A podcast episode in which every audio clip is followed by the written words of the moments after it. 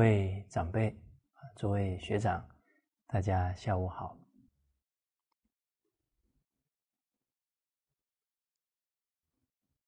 我们军道啊，从修身呢，哎，再谈到尊贤啊，这个次第啊，也是依照啊《中庸》当中啊讲到啊治理天下国家有九个重要的纲领原则啊，其中修身呢摆在第一位啊。有好的德行啊，才能感召贤德之人啊来辅佐国家啊。所以九经当中啊，第二个就是尊贤啊，因为尊重贤德之人啊，他的德行、他的智慧啊，可以给国人当榜样啊，可以下对国家重要的。决策，啊，我们刚刚啊也谈到几句啊，都可以了解到呢，国家兴衰的关键呢，都在用贤。我们看第四十一句呢，《汉书》当中啊谈到的，啊，这是在群书第三册。四百一十三页，啊，经文当中呢是在中间的位置啊。文王好仁，故人心；得势而敬之，则是用；用之有礼义，故不自其爱敬。则不能尽其心，则不能尽其力，则不能成其功。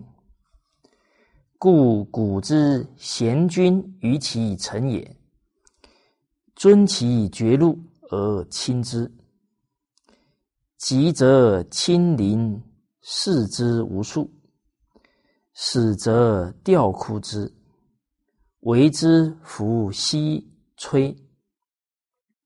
而山陵其上，未练不饮酒食肉，未上不举乐，当宗庙之祭而死，谓之废乐。故古之君人者，于其臣也，可谓尽礼矣。故臣下莫敢不竭力尽死，以报其上。功德利于后世，而令问不忘也。我们看这个句子一开头啊，举了文王啊尊贤的风范。文王好仁呢，就是。施行仁德，所以整个国家的风气呀，啊，这个仁慈之风啊就兴盛。当然，他行的也是仁政。啊，大学当中讲的“一家人，一国兴仁”，啊，一家让，一国兴让。啊，周朝开国这些圣王啊，做得非常好。又孝又悌啊，又有仁爱心啊。这个孝悌啊，文王做给武王、周公做榜样啊。他们代代啊都是奉行孝道。而文王呢，有一次经过一个地方呢，看到一些枯骨，他非常怜悯啊，这些枯骨呢。啊没有安葬啊，没有人祭祀啊，赶紧啊吩咐下去呢啊，将这些枯骨啊啊埋葬好啊，安排啊给他们祭祀。结果这个消息啊，老百姓知道了呢，非常感动。啊，说文王的仁慈啊，连死去的人啊，哎，面对枯骨啊，都这么仁慈，更何况呢，面对还在世的老百姓呢？啊，这个文王好仁啊，能为人民想啊，也能为臣子设想。啊，所以这个仁政呢，就兴盛起来。所以，《论语》当中讲的“人人弘道”，啊，这个仁慈之道啊，还是靠呢文王这样的圣哲人啊，自己以身作则带动起来。因为他有仁政，他有人心呢，方以类聚，物以群分。啊，很多。愿意为国家付出的读书人，啊，就交感了到他的身边了，啊，所以得势啊，得到世人，得到世人的支持啊，跟他们相处呢，啊，是非常啊恭敬啊而敬之，啊，尊重这些读书人，尊重他们的人格，也。感谢他们对国家的贡献，而这一份对他们的尊重啊，所以敬人者人恒敬之的，所以则适用。这些士人读书人呢，为国家所用啊，就是为国家效力，而用之呢有礼义，重用的这些读书人，而对待他们的过程呢的遵守。礼节，遵守情义。哦，你不能用了之后呢，对他不恭敬，对他没有道义。我们看现在啊，功利主义啊横行，啊，对待下属员工啊，假如用功利了，啊，就是尽力啊，让底下的人付出，啊。也没体恤到呢他们的健康啊，体恤他们的家庭状况啊，不是啊，以这个义出发了啊，往往呢他们的身体家庭啊都没照顾好啊，最后呢身体家庭出状况了哦，那这样的一个领导者啊，他就没有顾及到一份道义在了啊，在。现阶段呢，很多企业界都会有出现中年呢，啊，年龄不是很大的人呢，猝死就突然死了。了解原因呢，很多都是啊过劳了，长期工作啊，每天十几个小时，哦，所以我听朋友讲到啊，啊，企业界有的没有能。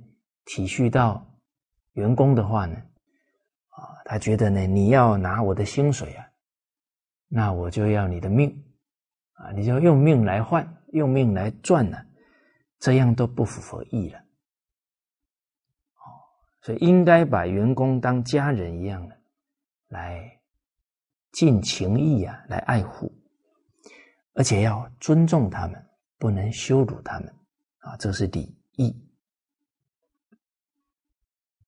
所以现在很多为人领导者的心态呀，不能呢随这个社会风气走，啊，要跟着经典走，啊，要敬之而用之啊，要有礼义。故不治其爱敬啊，则不能尽其心；不能尽其力，则不能成其功。就是呢，假如。不能对世人存着爱护、恭敬的心呢？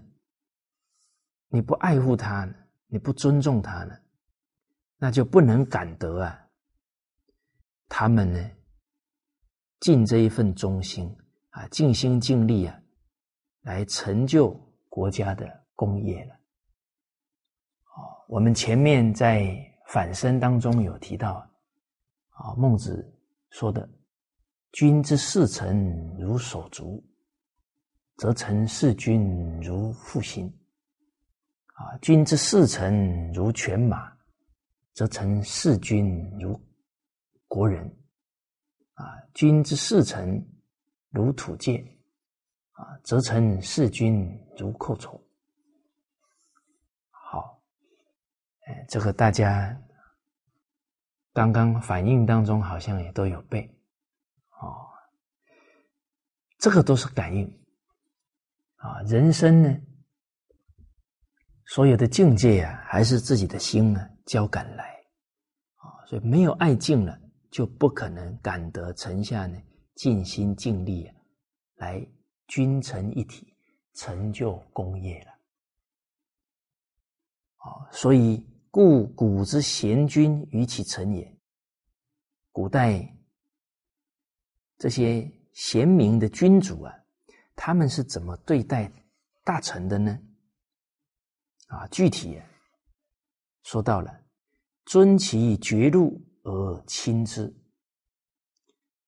尊重重视他们的官爵俸禄，而且啊，常常呢啊去亲近他们，向他们请益。用官爵俸禄啊，来肯定他们，进而呢照顾他们的家庭生活，这个就是爱呀！啊，常常亲近他们啊，向他们咨询国家重要政策，啊，代表对他们看重，对他们信任，这个是恭敬的表现呢。啊，所以越信任他们，越愿意啊为国君、为国家效力。好，假如用了他们呢，都不向他们请教，啊，都疏远他们了，这个就不恭敬了。啊，因为读书人有气节，啊，他不是为了钱财来的，啊，假如你。不重用他们，不听他们的意见呢，啊，再高的俸禄啊，他可能也不愿意接受了，可能也会离开。急则临之，啊，急则临事之无数。当大臣们生病的时候啊，这个无数就是无数次啊。就在生病期间呢，不断去看望大臣，啊，像唐朝太宗皇帝啊，啊，臣子生病了啊，像魏征生病了啊，太宗啊探望非常多次，啊，有一次啊，看魏丞相的时候，发现呢，他的屋子非常的简陋，本来。皇上正在盖个偏殿呢，就下令了，把那些木材通通啊搬过来啊，就帮魏大人建就好了，他自己就不建了。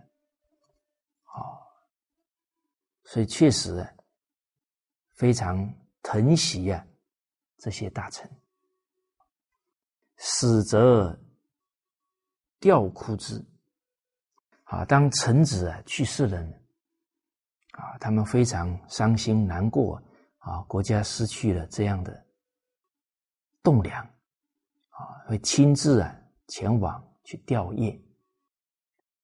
在贞观六年的时候啊，刚好这个襄州都督张公瑾呢去世了啊。这个张公瑾呢是长期啊从太宗。啊，还是这个世子的时候啊，还没登基以前呢，就跟着太宗呢出生入死了，啊，打过无数次的仗了。当太宗听到呢，啊，公瑾去世了，啊，非常哀悼伤心啊。第二天呢，刚好在郊外举行呢。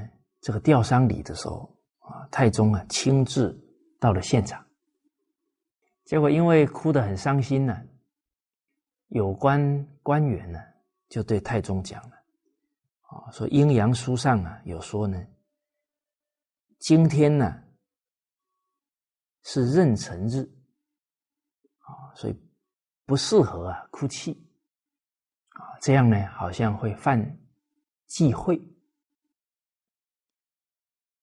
太宗听了之后啊，就说了。说君臣的道义啊，同于父子关系啊，所以叫君父。而这一份情感呢，是发自很自然的内心呢，哪有还要避讳啊这些日子呢？啊，这些易感自然啊，发自于真心的啊。后来呢，就。继续呀，啊，流泪啊，就没有说避讳什么啊，所以我们从这里啊，也看到死则吊哭之啊，啊，太宗对这些大臣的情同父子手足一般的亲情，为之服西吹，就还为他们呢穿丧服。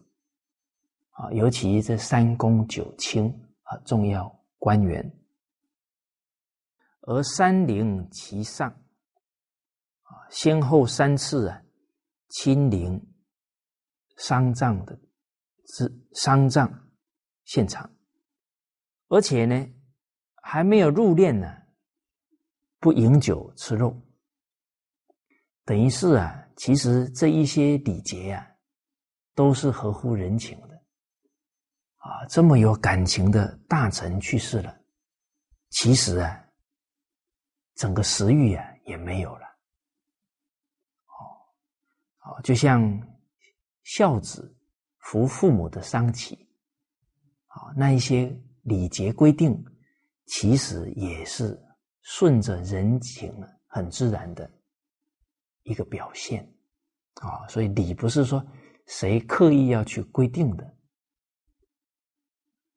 还没有下葬以前呢，不再呢奏音乐了啊，不几乐。而且呢，这个大臣去世的时候，刚好是宗庙的祭祀啊，期间呢，也为了这个大臣啊，因为感伤他去世了，在祭祀当中啊，也不奏乐。所以这一些做法。死去的人呢，心里呢非常安慰；在世的人呢非常感动。就国家国君呢，对臣子这么样的有情义，故古之君人者，于其臣也。啊，所以在古代啊，君王对于他的臣子，可谓敬礼。啊就从这一些做法当中啊，真的是敬到了恭敬臣子啊，敬到了礼数了。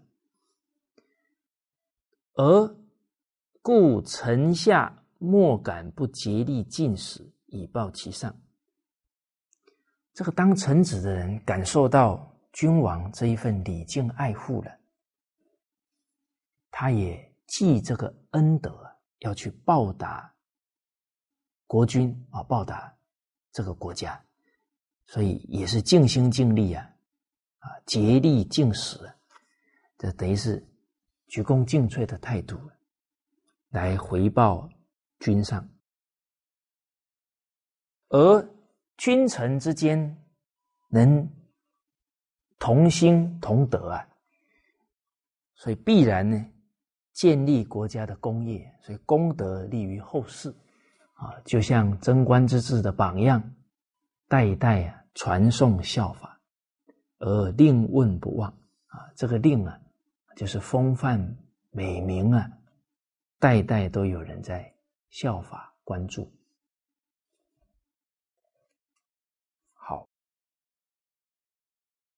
这是具体啊，谈到了啊整个古代这些圣贤明的。君王啊对待下属的礼节态度。我们接着看四十二句啊，实际上呢谈到的啊，在第二册两百八十七页的第二段第二行，周公借伯禽曰：“啊，这里啊，我们一起啊来把它读一遍啊。”周公借伯禽曰：“我文王之子，武王之弟，成王之叔父，我于天下亦不见矣。然我一目三捉法，一饭三图卜，其以待事，犹恐失天下之贤人。子之鲁。”甚无以国教人。周公啊，这个戒就是劝诫、告诫啊，就是教导他的儿子子禽。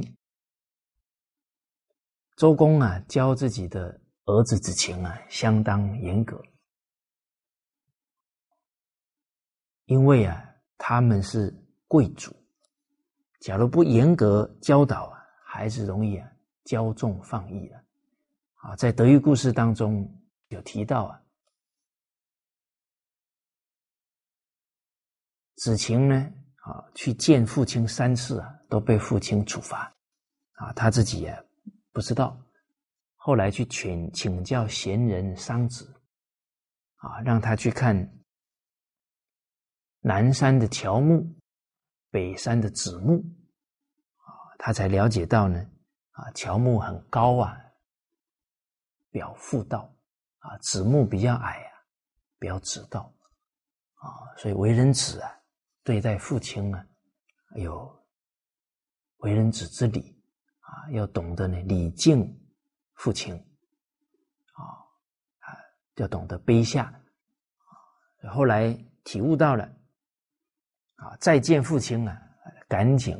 给父亲行跪拜礼，啊，那父亲很欣慰啊，啊，说他得到贤者的教导，啊，从这个故事啊，我们也看到周公爱子，那不是宠爱的，确实懂得啊，恩威并施，悲智双运，啊，用智慧来教导他的孩子，而且啊，很懂得呢。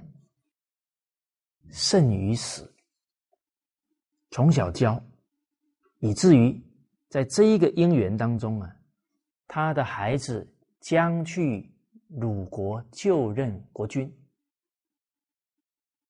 还没当国君呢。当国君应该有什么态度，就先告诉他了。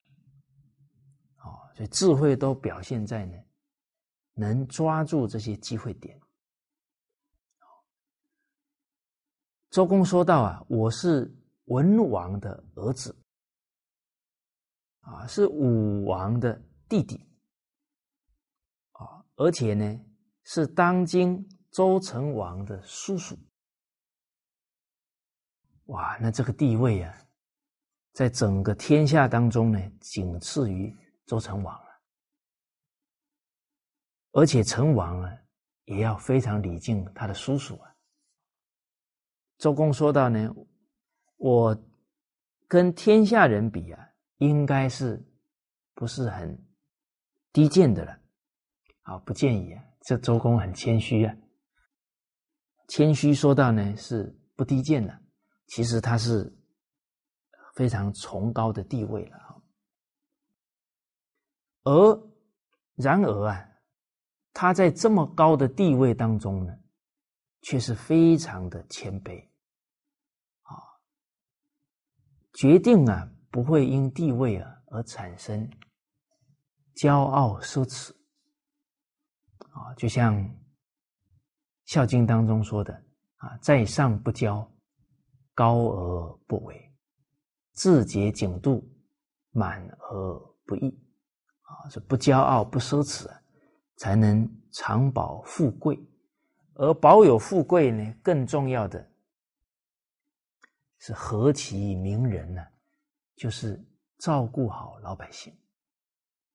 啊，周朝分封诸侯，而封给诸侯啊，最重要是让这些诸侯代周天子去真正爱护人民。啊，他是受天子之命。他要忠于天子的信任呢，要好好爱民啊，而不是去作威作福了。好，而周公啊，他辅佐成王，要为国家做很多重大决策，需要很多贤德之人呢来出谋划策，集思广益。所以，只要呢。有贤德之人拜见了，周公马上呢，恭谦的啊，去迎接啊，去听取他们的意见，而往往呢，接见的贤士太多啊，有时候贤士来呢，他刚好在洗头发，啊，贤士已经来了，他不敢怠慢，啊，他对人恭敬啊，啊，赶紧呢。啊这个把头发抓起来啊，整理一下呢，还没洗完呢，就去见这些贤士了。往往一次啊，要中断好几次啊，洗一次头。一饭三吐补，吃一次饭呢，可能贤士来了时候呢，他又把饭吐出来，啊，赶紧先去见。所以吃一顿饭吐好几次饭，哦，从这里看出啊，他的尊贤啊恭敬的态度，起以待事。啊，赶紧去这个起啊，就赶紧去接见这些贤士了，有恐失天下之贤人，心里啊很担忧呢。怠慢了贤士，啊，让国家呢失去了用这些贤人的机会了。所以其实都是啊大公无私啊为国举才的存心。周公以自己的身教啊来启勉他的儿子，啊，所以告诉他：你到了鲁国啊，啊，子之鲁，甚无以国教人。千万不要呢，啊，这个慎就是要戒慎恐惧，就千万不要以国君的身份呢怠慢了读书人，啊，看不起读书人，这个就是严重的错误了。所以，越上位者越要谦卑，啊，在。魏大人呢劝唐太宗皇帝啊，有一篇文章我们学习过的啊，《谏太宗十四书》。在这十条当中有提到的，念高危啊，处在这么高的位置，则是虚心以纳下，那虚怀若谷、谦虚的态度啊，接纳属下的意见。哦，绝对不能呢，刚愎自用。好，所以这个谦德啊，六爻皆吉啊，六十四卦里面呢，唯一一个啊，六爻都是吉祥的。而我们之前呢，大家也一起看过《说院》里面一段文章，就是孔子带着学生呢去参观太庙的时候啊，看到一个漆器。啊，没有装水的时候啊，啊是倾斜的；装了水以后啊，它中正。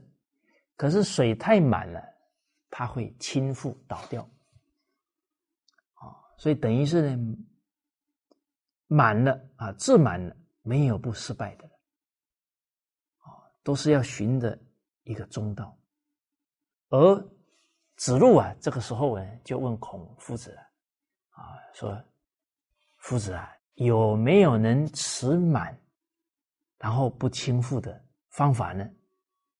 啊，也就是说啊，有没有长保富贵不衰败的方法呢？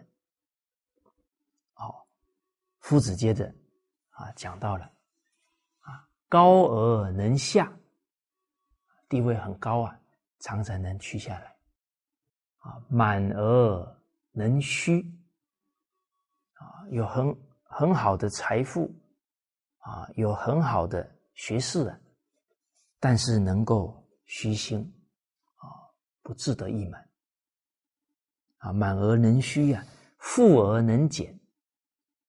很有钱呢，但是节俭，不乱花钱。我们看现在很多企业家确实很有钱，他常富不奢侈，常富教孩子啊，让孩子都知道他多有钱了，孩子就不努力了，就没志气了啊。而且节俭呢，才能长保富贵啊，富而能俭，贵而能卑。身份高贵啊，却能自卑尊人，智而能愚，有智慧呢，但是啊，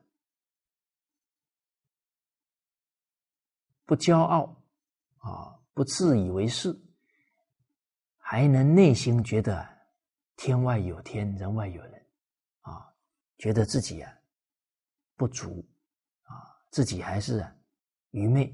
啊，叫智而能愚，勇而能却，很勇猛啊，但是懂得戒慎恐惧啊，来对待事情啊。尤其假如出国征战呢，虽然勇猛啊，但是毕竟啊，打仗呢都有可能伤亡，不可不谨慎啊，诚惶诚恐的去做。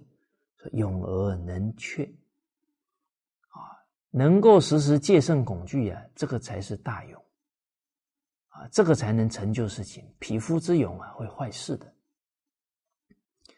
辩而能讷，啊，辩才无碍啊，但是呢，韬光养晦不张扬，好，能讷啊，讷就是。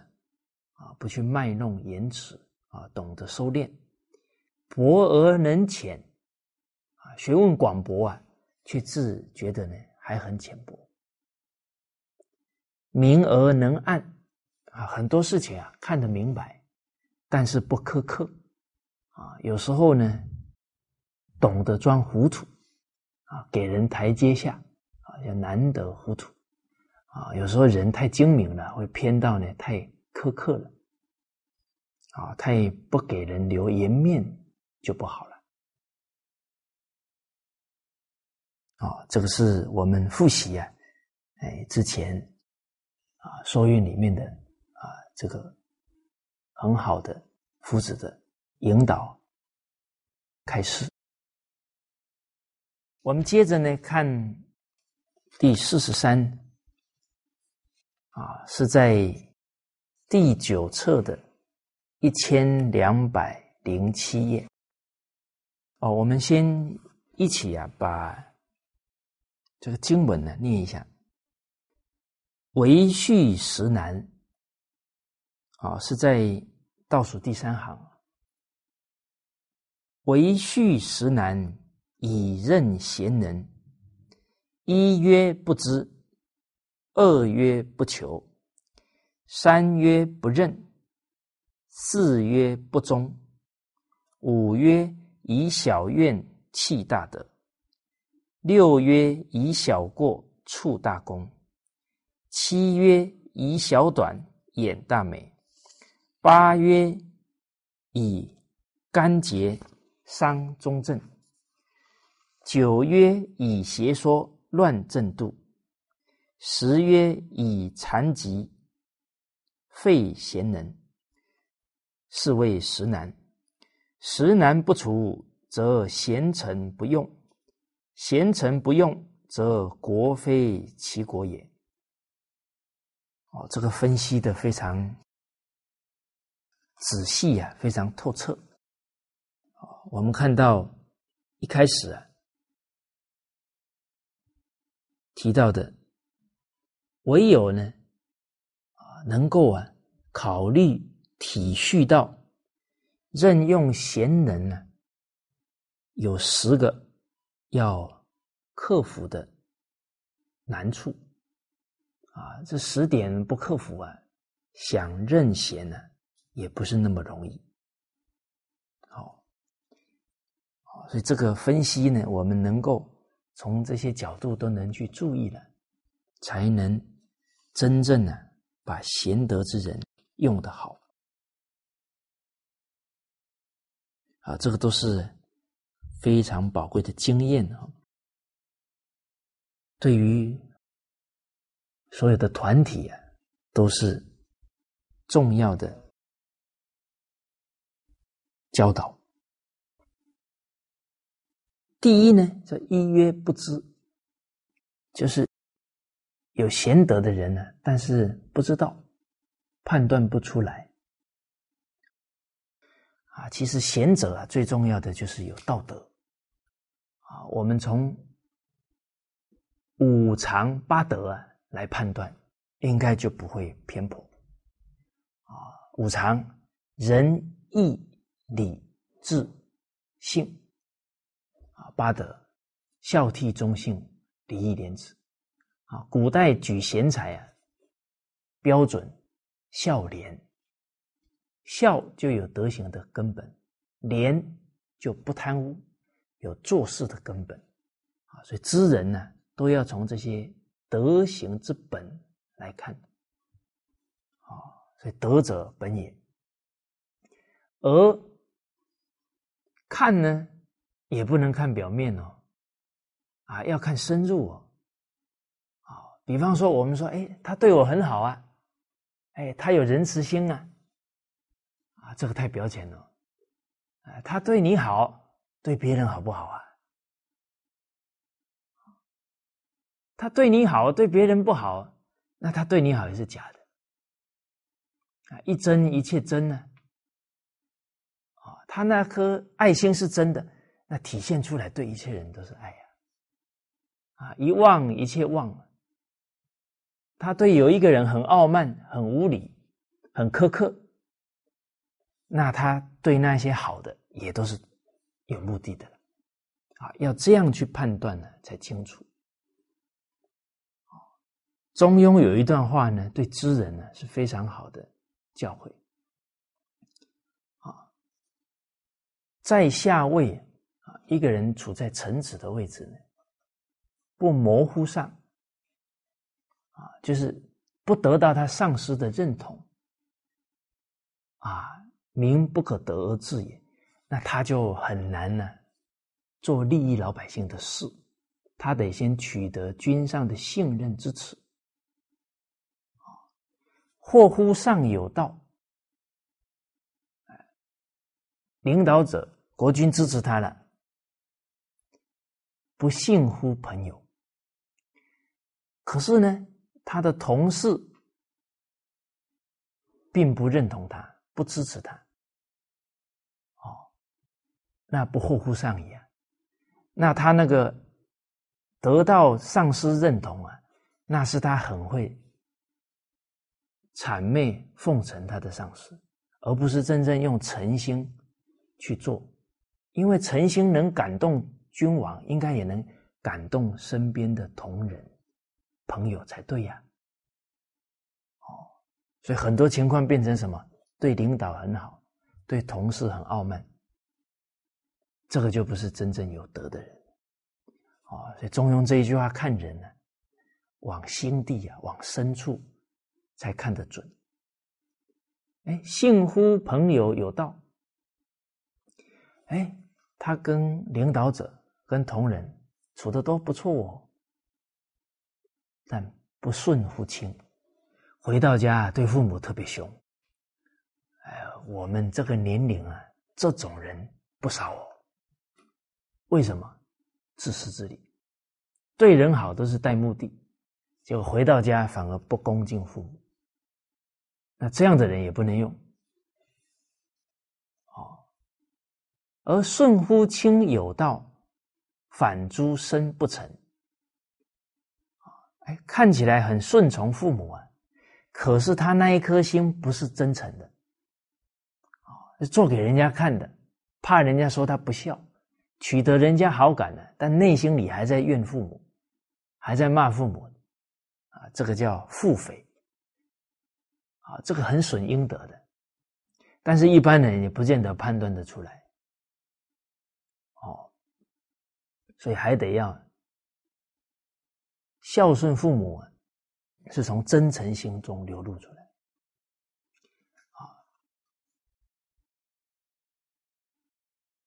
但是呢，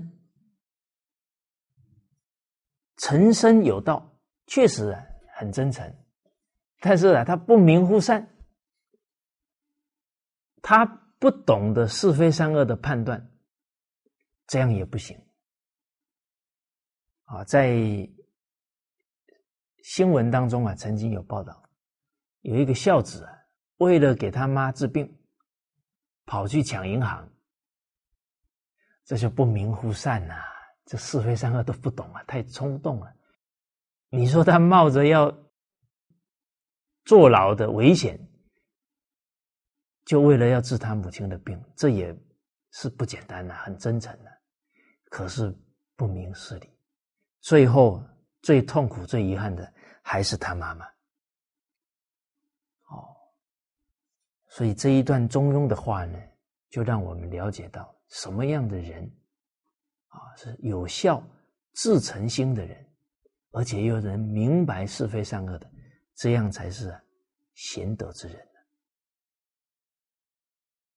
好那我们就懂得判断了，啊，而知人的部分呢，后面呢还有一个章节啊，是专门谈的。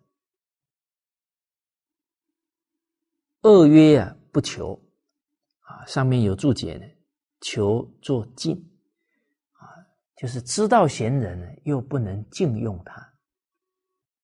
大学当中讲到的，见贤而不能举。见到贤德之人，不能举荐，啊，举而不能先，啊，举荐以后呢，又不能赶紧重用他呢，这个是怠慢了贤德之人，所以恶曰不求，就不敬用；三曰不任，敬用以后啊，又没有人委以重任，这个也是啊。会让贤者寒心了。四曰不忠，就纵使任用他的呢，也不能有始有终。啊，用了以后啊，可能这个不能感恩这个大臣，啊，反而他做了哪些事不顺己意了啊。就冷落他了啊！所谓《弟子规》上说的“勿产妇，勿交贫啊，勿厌故，勿喜新”，啊，喜新厌旧了，可能这些曾经为国家奉献大功的臣子啊，都被冷落了。好，好，所以用人呢，要有始有终。不能有始无终。五曰啊，以小怨气大的啊，跟臣子相处啊，因为小小的这个怨气啊，小小的摩擦不高兴了，就抛弃他呢，很好的品德不用，这个就心胸太小了啊，所以必有容。德乃大啊！所谓德不广啊，不能使人来啊。你德行不广大，不能招感人家一起来共襄盛举啊。量不宏，不能使人安。你的气量不宏大，气量狭小，人家跟我们相处压力非常大。不安心啊，什么时候会动辄得救啊都不知道啊。那这样子，身边的贤德之人呢，人家就不如归去了，何必受这个罪呢？啊，所以度量大了，不能怨恨呢，不能狭隘了。六曰啊，以小过处大功。因为臣子呢小的过失，啊，就贬斥他大的功劳。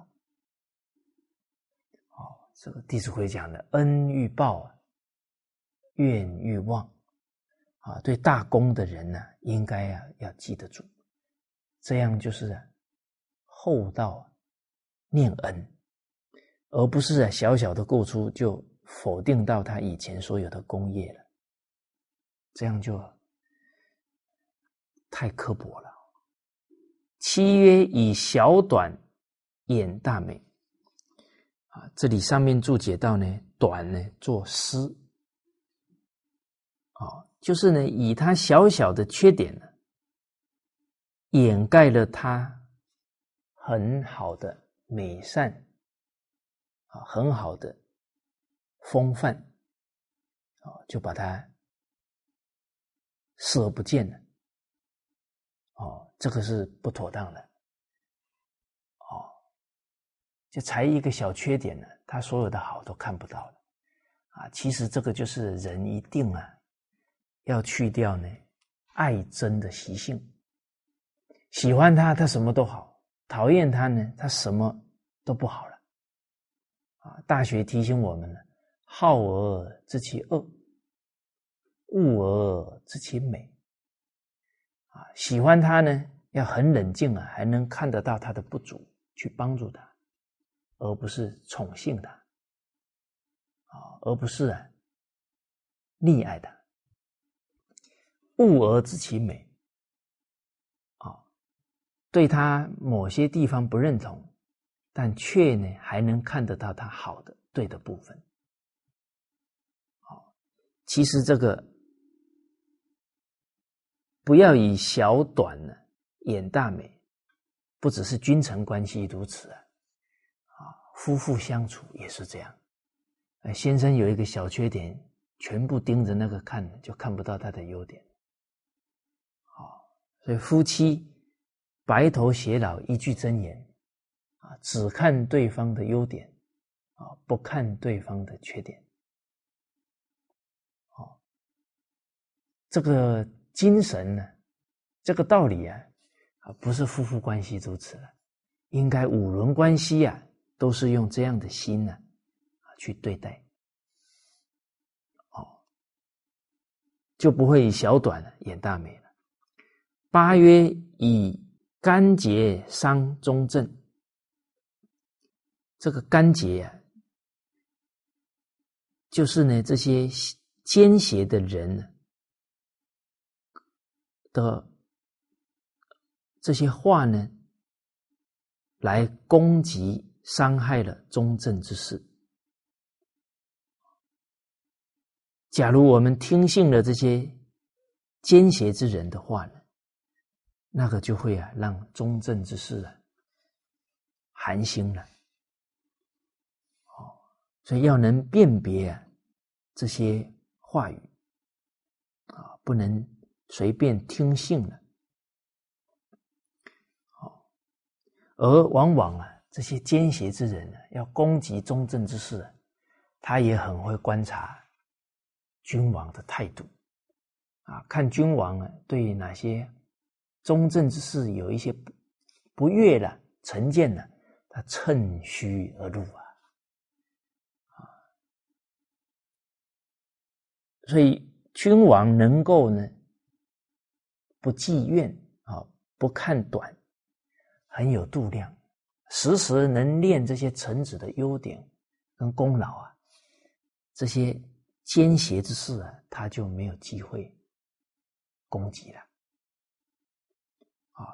九曰以邪说乱正度，以邪知邪见啊的这些说法来扰乱正规的治国的法度。而这个时代呀，其实很多政治人物啊，他不一定有学过圣贤人办政治的啊这些经典啊，不要说政治人物领导者了。啊，我们在学校教书当老师的，有没有学过《礼记》学记？有没有了解到至圣先师孔子是怎么办教育的？我们也不清楚，不懂。但学的东西呢，可能是本末倒置的教育理论。啊，比方很多理论呢，拿动物来做实验。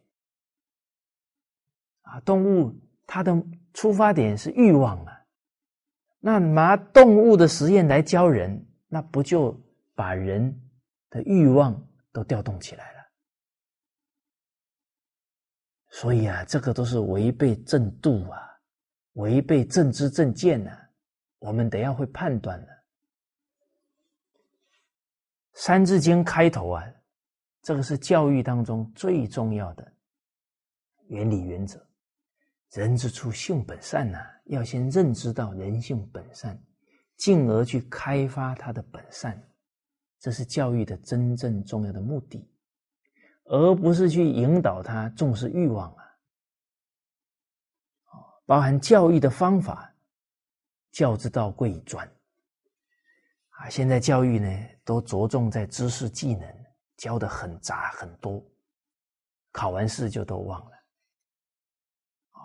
教育的目的是成就德行，成就定力智慧。你教的很杂，他的心都是散乱的，啊，所以要专，要定才好。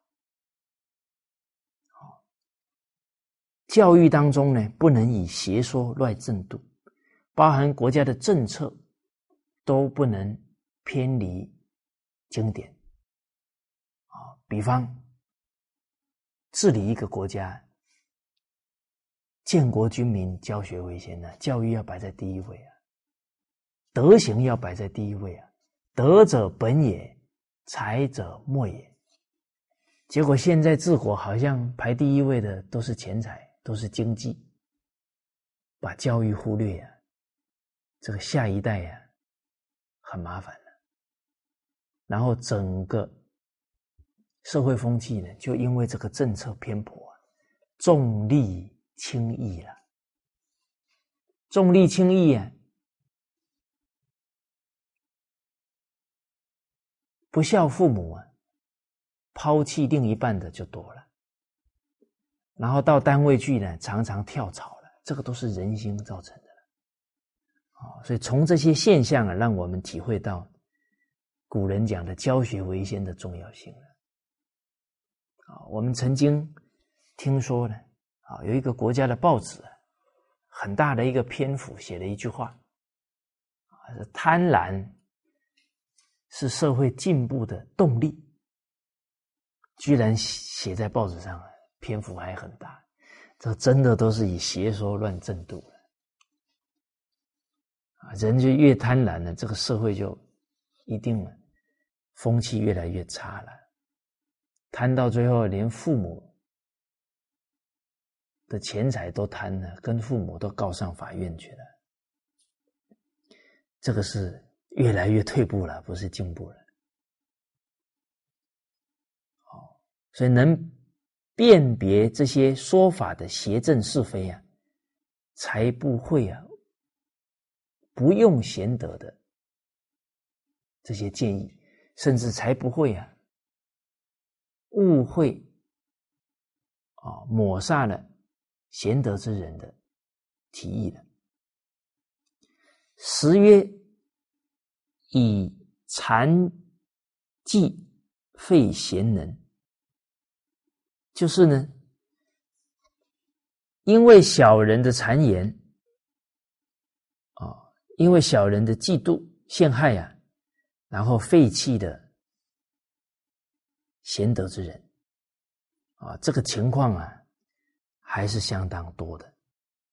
啊，我们看历史当中很多千古文章啊，都是忠臣被贬啊，离开朝廷了写下的文章啊，那代表要遇到一个明主啊，其实并不容易啊。魏征啊，还有唐朝这些大臣遇到太宗皇帝啊，啊，他们是非常的感佩呀。啊，然后进而呢，啊，为国效忠。好，而太宗呢，他在贞观时期呀，也会遇到一些这些奸邪之人呢，陷害忠良的情况。啊，比方在贞观初年呢。魏丞相呢，是担任秘书监的工作。结果有人告魏征谋反，哇，这谋反还得了？谋反是要诛九族的。结果呢，太宗啊说到了，魏征呢，在我还没当皇帝以前啊。这个魏丞相啊，那时候是在太子的麾下，担任重职。而那个时候啊，啊，因为是在太子底下呢，当然要静心为太子，啊，所以曾经啊，也给太子建议啊啊。这个太宗啊，是太子往后啊，啊执政呢最大的一个挑战啊，所以应该啊趁早想方法啊来解决这个问题。哦，所以太宗讲到呢啊，习字啊是我的对头啊，仇人。但是呢，是因为他忠于他的祖上，这并没有错。所以现在呀，已经是我做皇帝了啊。更重要的是为我们唐朝尽心尽力啊。他是忠诚的人，所以呢，我卓拔他啊。但是为什么还要胡乱呢？造这样的谗言诬陷呢？所以太宗啊，没有去跟魏大人讲这件事啊，马上呢就给这个告魏征谋反的人治罪了。啊，所以这么做啊，也是让这些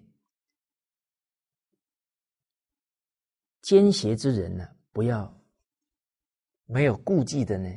啊嫉妒这些贤人啊，甚至尽谗言啊，所以太宗这么做呢，也是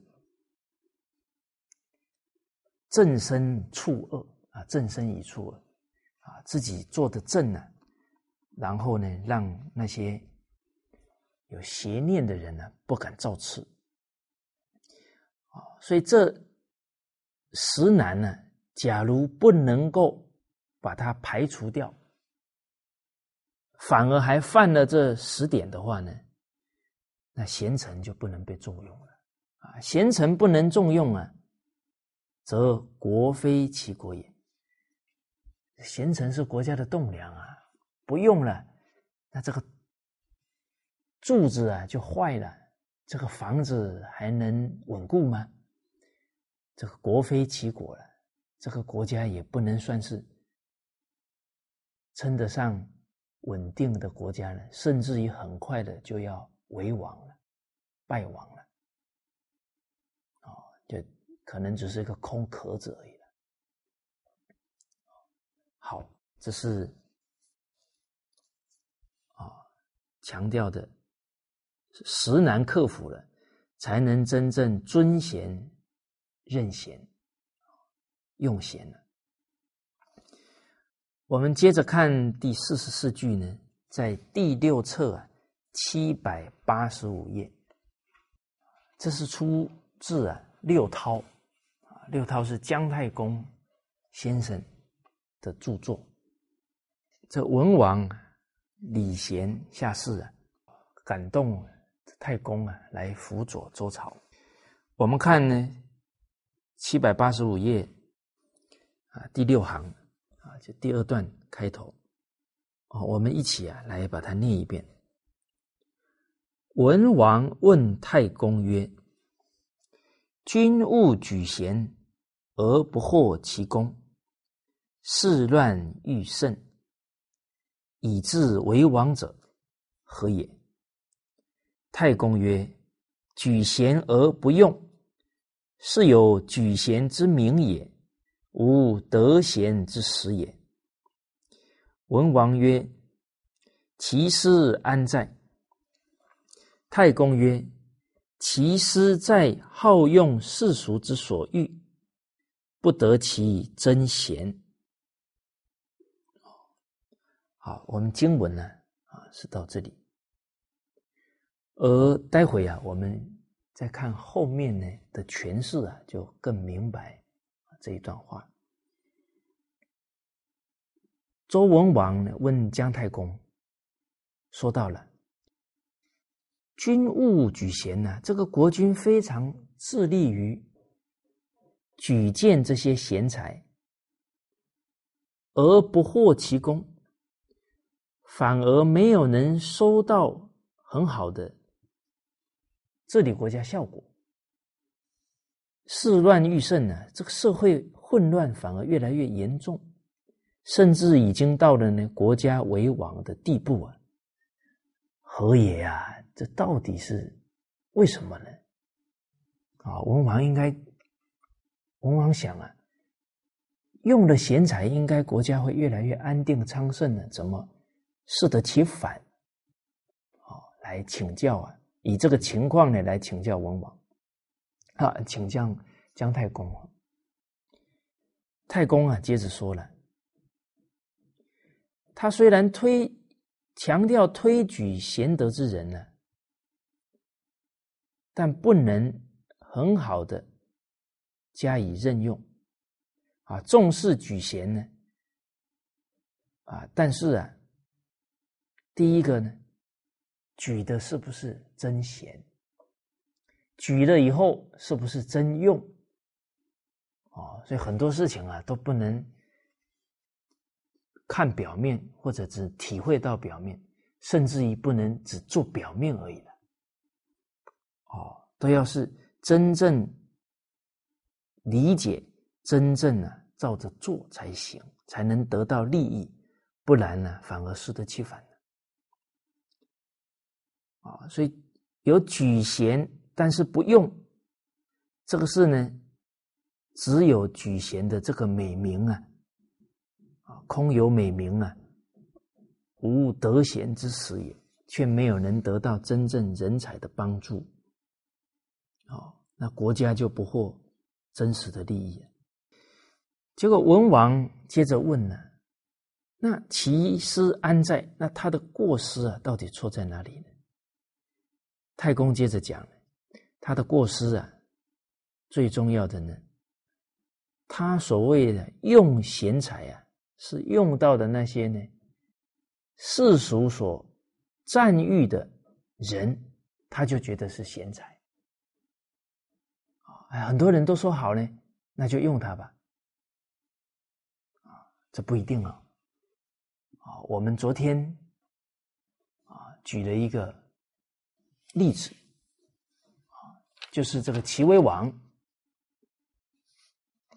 他当时候啊召集这个即墨大夫啊，我们上一节课讲的，就身边的人都说他不好，但是威王啊，并不是听了那么多人就信了，他派人到即墨去看他治理的状况，结果是治理的非常好。反而阿帝的大夫啊，身边很多人都说他好，结果派去一勘察呢，荒于正室，啊，甚至鱼肉乡民。后来了解到啊，身边这些人呢，都是受他的好处啊，帮他讲好话的。啊，所以不能用的都是哦，很多人说他好，你就觉得他贤，就用他了。所以他过失在哪？都用了这些世俗称誉的人，而不是得到真正的贤才。啊，在《了凡四训》当中啊，有讲到啊，一般的人都觉得乡愿很好啊，啊，都不得罪人那种人。其实正直的人。真为国家的办事的人，哪有说不得罪人的道理呢？难免都会，让一些人看不顺眼。为什么？他既得利益嘛。你为公了，为国家了，有时候可能会让他感觉，会让他失掉利益了。他是私心作祟啊，就攻击这些正直的人啊。所以这个时代啊，要把事做好，哪有不被人批评的道理呢？可是这一批评呢，这国君就要判断哦，哦，他是是分析的很正确的，还是他私心作祟了？哦，所以这里啊，把根源点出来了，过失问题啊，出在呢。国君假如只用这些世俗赞誉的人，可能就不能用到真正贤德之人。这文王很好学啊，请教问题啊，都问的很彻底。所以我们接着看呢，在书上讲到的，文王曰呀：“好用世俗之所欲者。”何也？所谓喜欢用世俗赞誉的，是什么样的情况呢？太公接着说了，他假如呢，都只有听这些世俗的赞誉啊，可能他会判断错误所以孔子说：“众恶之必察焉，众好之必察焉。”所有人都说他好啊，你也要冷静去判断。所有人说他不好啊，你也要去了解清楚。哦，尤其呢，政治腐败的时候啊，那些真正想改革的人，太大部分的人都骂他，那他不好吗？哦，所以不能很冷静的去分辨的话呢，或以非贤为贤了，啊，不是贤德的人呢，你把他认定为贤德的，或以非智为智。啊，他不是有才智的人，你还以为他有才智？因为这些既得利益的人都说他好话，你就判断错了。或以非忠为忠，他不是忠心的，以为他忠心；或以非信为信，他不是真正诚信啊，以为他诚信了。君以世俗之所欲者为贤智。啊，以世俗之所毁者为不孝，赞誉的就觉得他贤；很多人批评毁谤的呢，就觉得他不孝啊，就是不贤德了。这样，国君假如这样来看待事情啊，可能会形成什么现象呢？则多党者进呢，少党者退，就是啊。搞党派的人呢，都受到提拔，反而呢不结党营私的被排挤掉了。几千年来啊，很多朝代都有党争呢，问题就出在这里。从下属来看呢，私心没有去掉；从皇帝来看呢，是他没有能判断邪正中间的能力了。啊，再深一点呢，喜欢听好话赞誉了，不喜欢听忠言了。哦，喜欢被巴结谄媚，才会判断错误了。哦，所以是以啊，群邪必周而避贤，忠臣死于无罪。邪邪臣以虚欲取爵位，是以事乱欲胜。啊，明明看起来在用贤德之人呢，怎么最后国家越来越纷乱？就讲得很清楚了。啊，用错了人呢，这一些既得利益者啊，结党营私了，然后就排挤贤德之人，甚至忠臣呢被陷害啊，死于无罪。而这些邪臣呢，都以这些。虚誉啊，都是不实的称赞呢，美名啊，取得了爵位。那这样的人一得到位置了，都谋他的名闻利养了，哪会为国家办事呢？啊，所以事乱欲胜。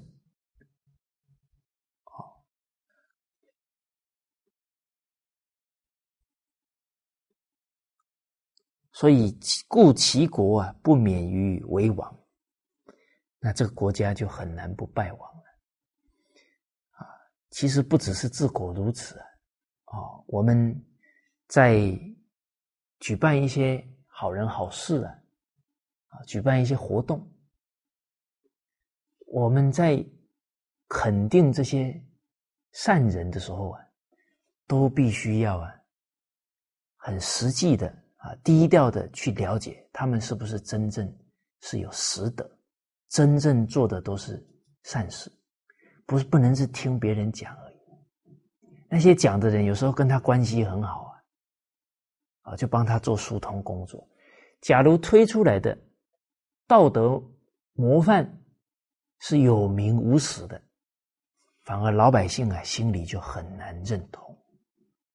哦，所以这个时候要公正呢。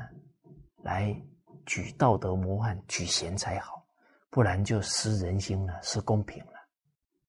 啊，所以做什么事啊，都要做的非常扎实才好，不然呢，好意啊，最后感得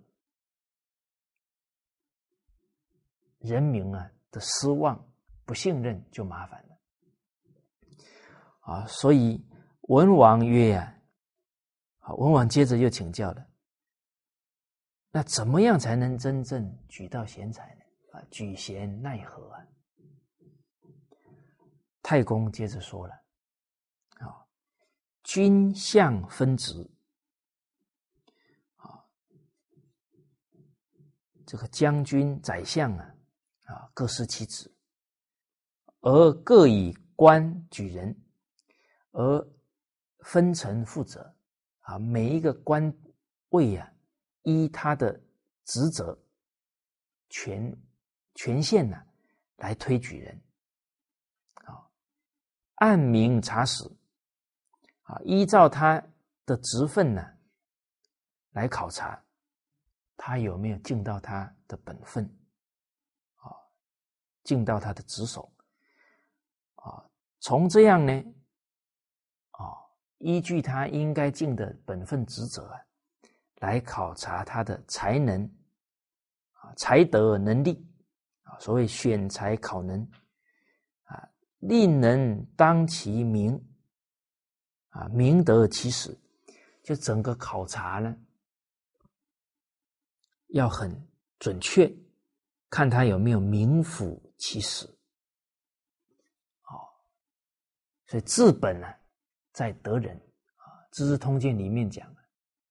政治要办得好呢，要得人才，得人在慎举，推举的时候要慎重。而怎么样推举能慎重呢？慎举在核真，能考核正确、真实的状况，啊，不会误判，啊，能确定这个人是名副其实就对了，啊，所以这个是啊，则得贤人之道，啊，就是啊。考察清楚，名副其实。说文王曰：“善哉！”啊，这文王好学啊，都把这个举贤啊的道理啊，都能了解的透彻清楚。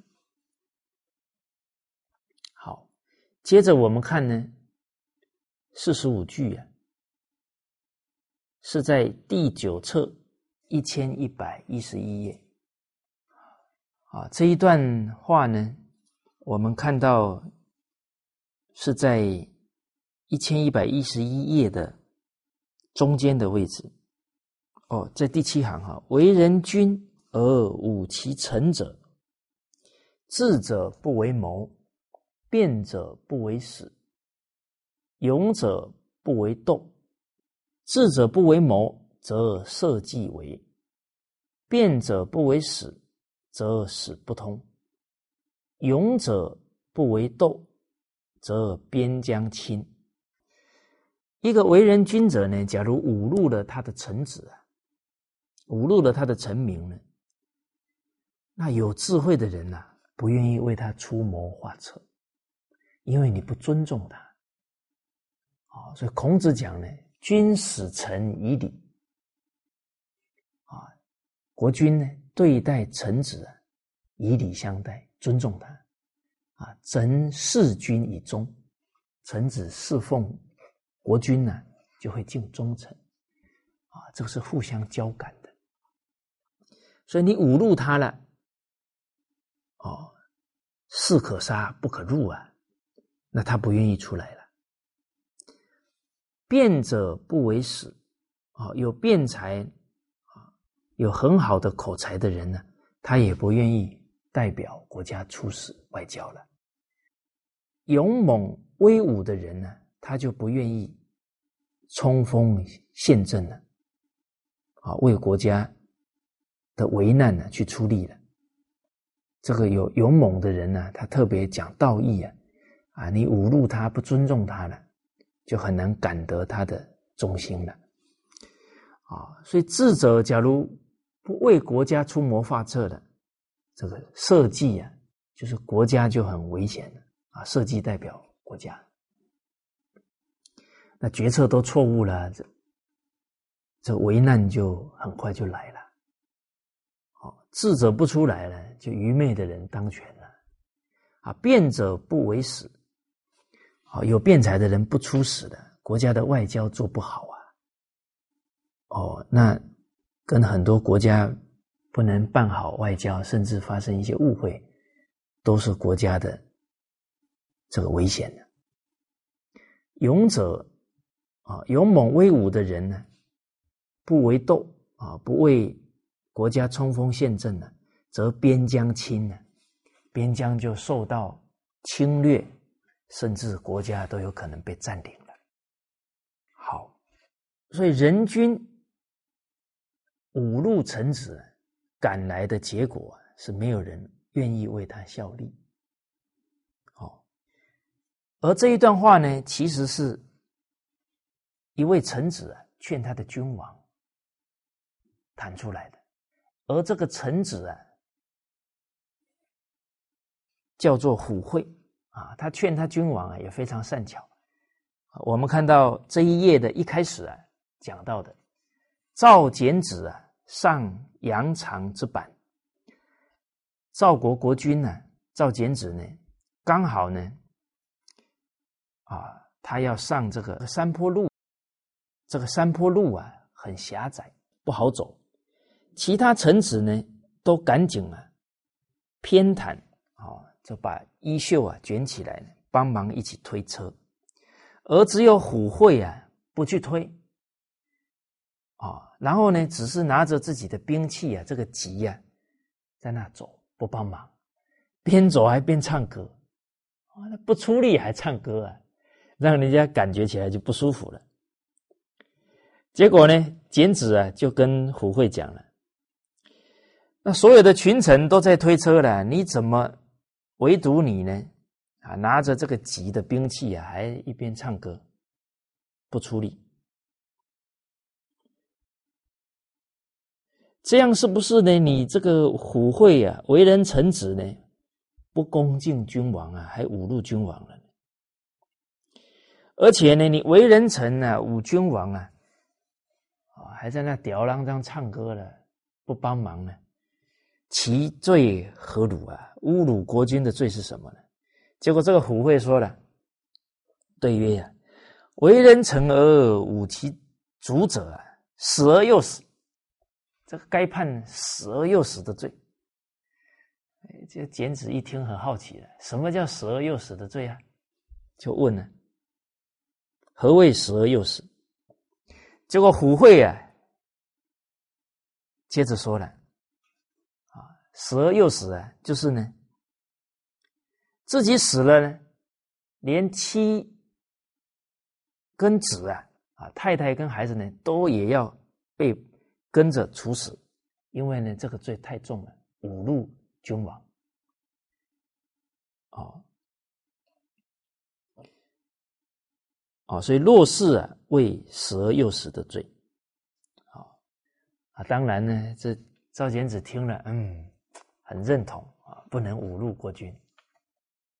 啊。哎，赵简子高兴了，接着虎会啊，抓住了这个机缘，啊，是很很机智哈，抓住这个机缘啊，接着跟国君讲了。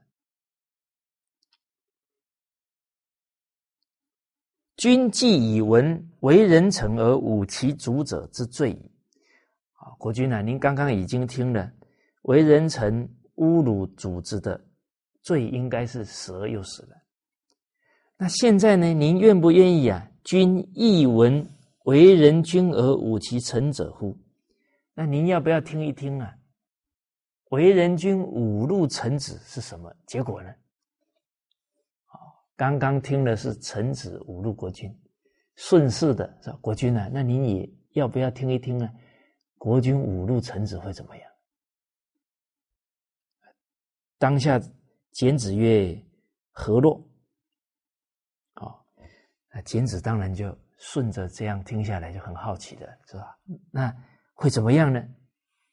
就是接着我们刚刚讲的啊，武其君呢？最后是智者不为谋，辩者不为死，勇者不为斗。结果社稷会危啊，啊，外交会不通啊，边疆会受侵扰啊，而没有人愿意出来啊，最后国家呢是败亡了。啊，结果简子听完这一段呢。